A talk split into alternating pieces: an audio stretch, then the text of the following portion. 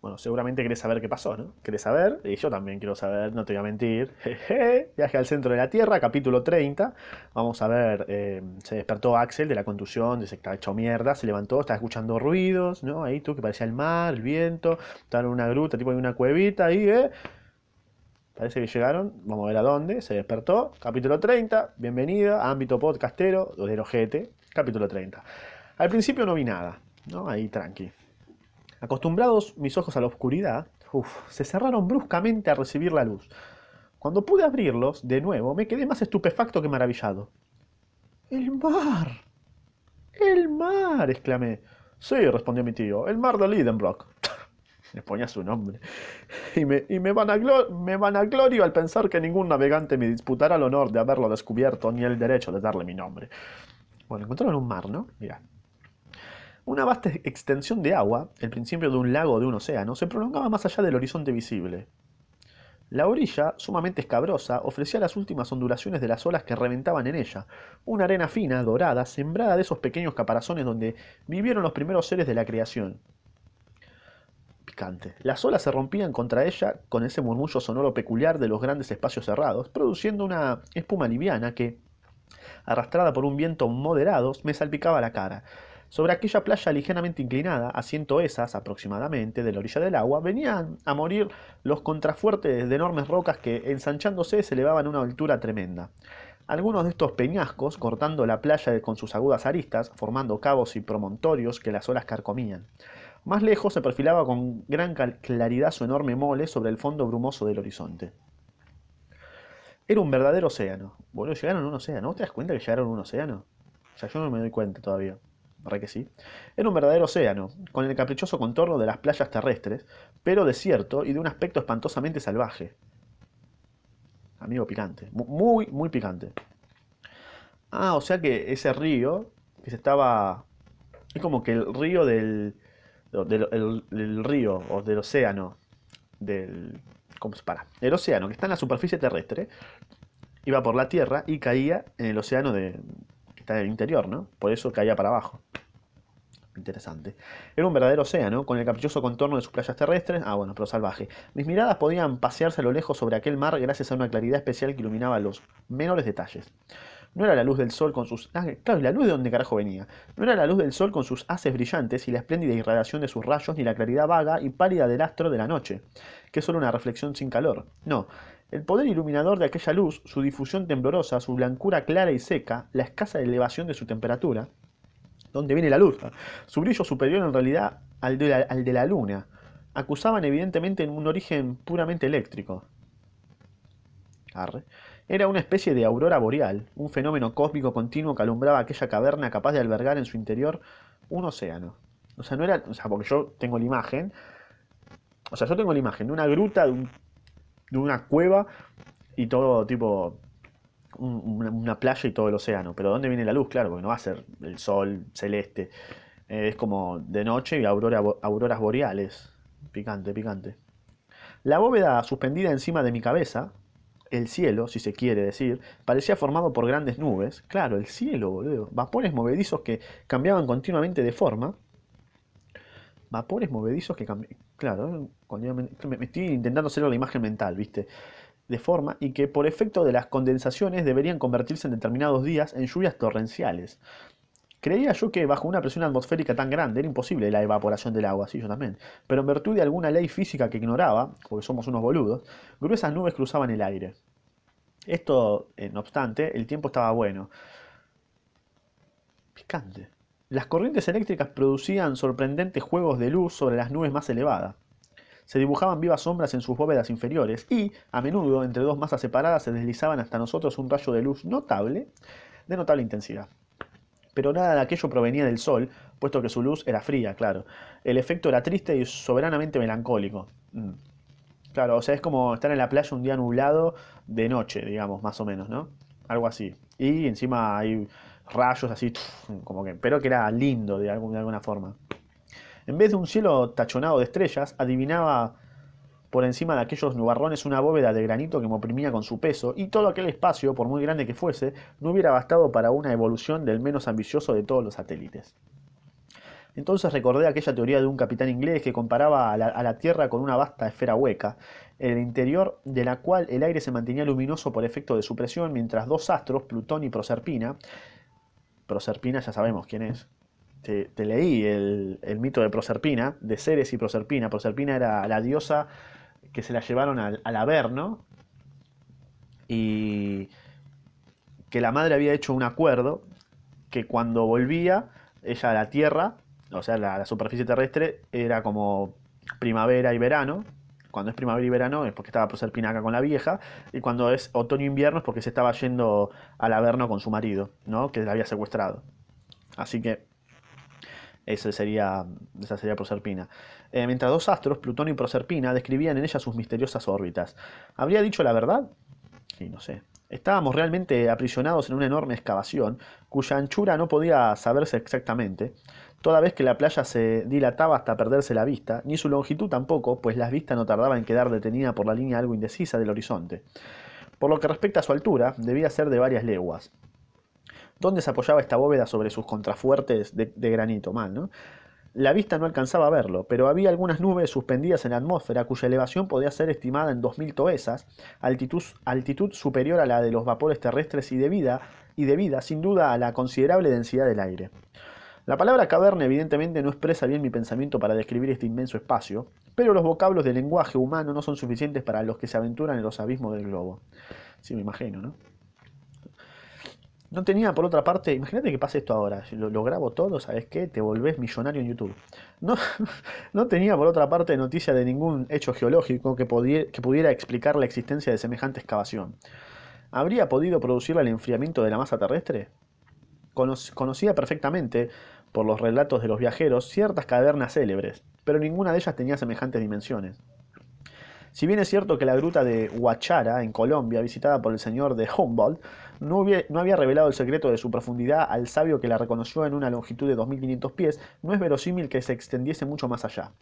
La inmensa caverna de Mammoth, en Kentucky, ofrecía proporciones gigantescas toda vez que su bóveda se elevaba 500 pies sobre un lago insondable y que algunos viajeros la recorrieron en una extensión de más de 10 leguas sin encontrarle el fin. Pero, ¿qué eran estas cavidades comparadas con las que entonces admiraban mis ojos? Con su cielo de vapores, sus, irra sus irradiaciones eléctricas y un vasto mar encerrado entre sus flancos. Mi imaginación se sentía anonadada ante aquella, ante, ella, ante aquella inmensidad. Picante. Yo contemplaba en silencio todas estas maravillas, y yo también me la estoy imaginando. Me faltaban las palabras para manifestar mis sensaciones.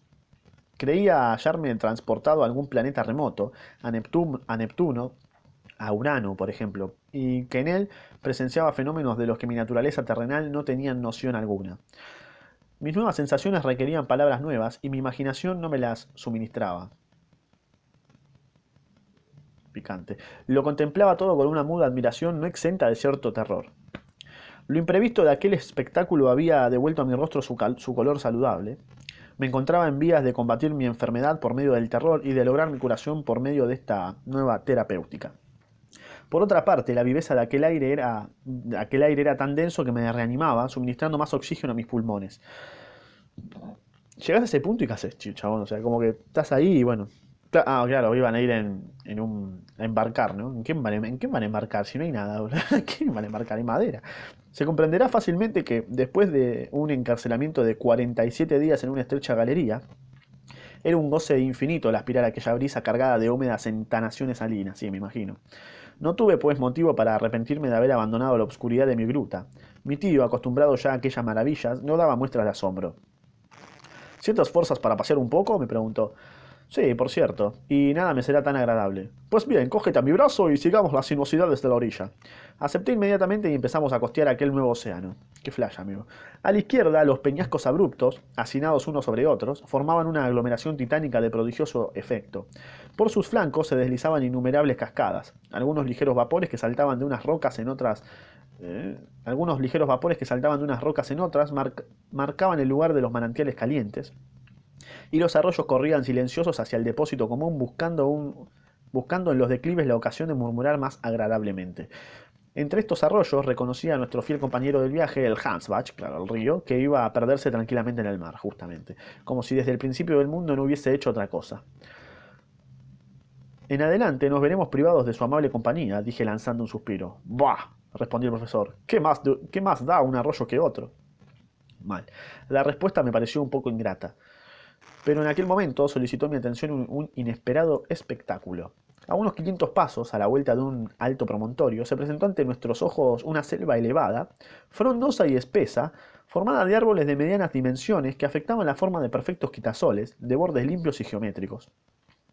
Las corrientes atmosféricas no parecían ejercer efecto alguno sobre su follaje y en medio de las ráfagas de aire permanecían inmóviles como un bosque de cedros petrificados. Aceleramos el paso. No acertaba a dar nombre a aquellas singulares especies. Por ventura no formaban parte de las 200.000 especies vegetales conocidas hasta entonces, y sería preciso asignarles un lugar especial entre la flora de las vegetaciones lacustres. No, cuando nos cobijamos debajo de su sombra, mi sorpresa se trocó en admiración. En efecto, me hallaba en presencia de especies conocidas en la superficie de la Tierra, pero vaciadas en un molde de dimensiones enormes.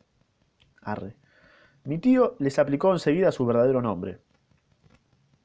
Esto no es otra cosa que un bosque notabilísimo de hongos. Y no se engañaba, en efecto. Imagínese cuál sería el monstruoso desarrollo adquirido por aquellas plantas tan ávidas de calor y de humedad.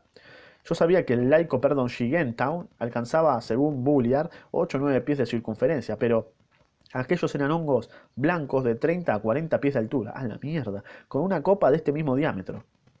Había millares de ellos, y no pudiendo la luz atravesar su espesa contextura, reinaba debajo de sus cúpulas yuxtapuestas, cual los redondos techos de una ciudad africana, la obscuridad más completa. Quise, no obstante, penetrar más hacia adentro, y en pedo, chupar las bolas, más hacia adentro. Un frío mortal descendía de aquellas cavernosas bóvedas. Erramos por, por espacio de media hora entre aquellas húmedas tinieblas y experimenté una sensación de verdadero placer cuando regresé de nuevo a las orillas del mar. Sí, obviamente, ni un pedo me meto ahí, chupala. Pero la vegetación de aquella comarca subterránea no era solo de hongos. Más lejos se elevaban grupos de un gran número de otros árboles de descolorido follaje. Fácil era reconocerles, pues se trataba de, los humildes arbustos de la tierra dotados de fenomenales dimensiones, licopodios de 100 pies de elevación, sigilarias gigantescas, helechos arborescentes del tamaño de los abetos de las, altas latitudes, lepidodendrones de tallo cilíndrico bifurcado que terminaban en largas hojas y erizados de pelos rudos como las monstruosas plantas grasientas. Bueno, eran como una selva todavía muchísimo más grande que que las de acá, ¿no? Eh, maravilloso, magnífico, espléndido, exclamó mi tío. He aquí toda la flora de la segunda época del mundo, del periodo de transición. He aquí estas humildes plantas que adornan nuestros jardines convertidas en árboles como los primeros siglos del mundo. Mira, Axel, y asómbrate. Jamás botánico alguno ha asistido a una fiesta semejante. Tiene usted razón, tío. La providencia parece haber querido conservar en este invernáculo inmenso estas plantas antediluvianas que la sagacidad de los sabios ha reconstruido con tan notable acierto. Dices bien, hijo mío, esto es un invernáculo, pero es posible también que sea al mismo tiempo un parque zoológico. Un parque zoológico. Sin duda de ningún género. Mira ese polvo que pisan nuestros pies, esas osamentas esparcidas por el suelo. ¿Osamentas? Sí, en efecto, osamentas de animales antediluvianos. Mm, los bichos que deben haber ahí, amigo. Me apresuré a recoger aquellos despojos seculares, hechos de una sustancia mineral indestructible, fosfato de cal, y apliqué sin vacilar sus nombres científicos a aquellos huesos gigantescos que parecían troncos de árboles secos. ¿Sabes los bichos? De hay dinosaurios, seguro, boludo. He aquí, dije, la mandíbula inferior de un mastodonte. He aquí los molares de un dineterio. He aquí un fémur que no puede haber pertenecido sino al mayor de estos animales, al megaterio. ¿Qué es el megaterio, amigo? A ver, ¿qué animal es el megaterio? Me... La puta madre, megaterio. Pero mostrame una foto. ¿Qué es un megaterio? Ah, es como un. Es como un oso. A ver, ¿qué es un megaterio? Lo voy a buscar en Wikipedia ya que estoy. Megaterio. Es tipo como. ¿Cómo te voy a explicar? A ver, es como un oso con mezcla de. de oso hormiguero, pero grande. Así, más o menos. Sí, es enorme igual, ¿eh? Es enorme. Sí, sí, es enorme. El megaterio es un animal grande. ¿eh? eh, bueno, megaterio. Sí, nos hallamos en un parque zoológico, porque estas osamentas no pueden haber sido transportadas hasta aquí por un cataclismo. No, obviamente. Los animales a los cuales pertenecen han vivido en las orillas de este mar subterráneo a la sombra de estas plantas arborescentes. Pero espere usted, allí veo esqueletos enteros. Y sin embargo, sin embargo, dijo mi tío, no me explico la presencia de semejantes cuadrúpedos en esta caverna de granito. ¿Por qué? Porque la vida animal no existió sobre la Tierra sino en los periodos secundarios, cuando los aluviones formaron los terrenos sedimentarios, siendo reemplazadas por ellas las rocas incandescentes de la época primitiva. Mira, mira Axel, yo esto de onda. Ya llegaste hasta ese punto, me parece que tu lógica, métetela en el orto. O sea, ya nada de lo que está pasando tiene lógica. Así que yo que vos meto, agarro la lógica, tu razonamiento, lo voy doblando y te lo vas metiendo bien en el culo. ¿eh? Ya estás en el centro de la Tierra viendo cosas que nunca en tu puta vida pensaste que ibas a ver. Y como que la lógica ahí ya no sirve, ya es otra lógica la que vas a tener que implementar, la puta que te parió. Pues bien, Axel, la respuesta a tu objeción no puede ser más sencilla. Este terreno es un terreno sedimentario. ¿Cómo? A semejante profundidad bajo la superficie de la Tierra? Sin duda de ningún género, y este hecho se explica geológicamente. En determinada época, la Tierra solo estaba formada por una corteza elástica, sometida a movimientos alternativos hacia arriba y hacia abajo, en virtud de las leyes de la atracción. Es probable que se produjesen ciertos hundimientos del suelo y que una parte de los terrenos sedimentarios fuese arrastrada hasta el fondo de los abismos súbitamente abiertos. Así debe ser, pero si en estas regiones subterráneas han vivido animales antediluvianos, ¿Quién nos dice que algunos de estos monstruos nos rodean, no anden todavía errantes por estas selvas umbrosas o detrás de estas rocas escarpadas? No, no, es que seguramente están, tranqui. Ya lo vas allá, no van a ver, seguramente. O sea, al concebir esta idea, escudriñé, no sin cierto pavor, los, los diversos puntos del horizonte. Pero ningún ser viviente descubrí en aquellas playas desiertas. Me encontraba un poco fatigado y fui a sentarme entonces en la extremidad de un promontorio a cuyo pie de las olas eh, venían a estrellarse con estrépito. Desde allí mi mirada abarcaba toda aquella bahía formada por una escotadura de la costa. En su fondo existía un pequeño puerto natural formado por rocas piramidales, cuyas tranquilas aguas dormían al abrigo del viento y en el cual hubieran podido hallar seguro asilo un bergantín y dos o tres goletas. Hasta me parecía que iba a presenciar la salida de él de algún que iba a presenciar la salida de él de algún buque con todo el aparejo desplegado y que lo iba a ver navegar un largo empujado por la brisa del sur. Empero esta ilusión se disipó rápidamente. Nosotros éramos los únicos seres vivientes de aquel mundo subterráneo, o eso crees vos. En ciertos o sea, no, algo más, algo más hay ahí, amigo, no puede ser que esté todo vacío. En ciertos recalmones del viento, un silencio más profundo que el que reina en los desiertos descendía sobre las áridas rocas y pasaba sobre el océano.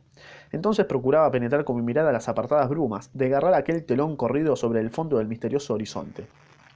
¿Cuántas preguntas acudían en tropel a mis labios? ¿Dónde terminaba aquel mar? ¿Dónde conducía? ¿Podríamos alguna vez reconocer las orillas opuestas? Mi tío, por su cuenta, no dudaba de ello. En cuanto a mí, lo temía y lo deseaba a la vez.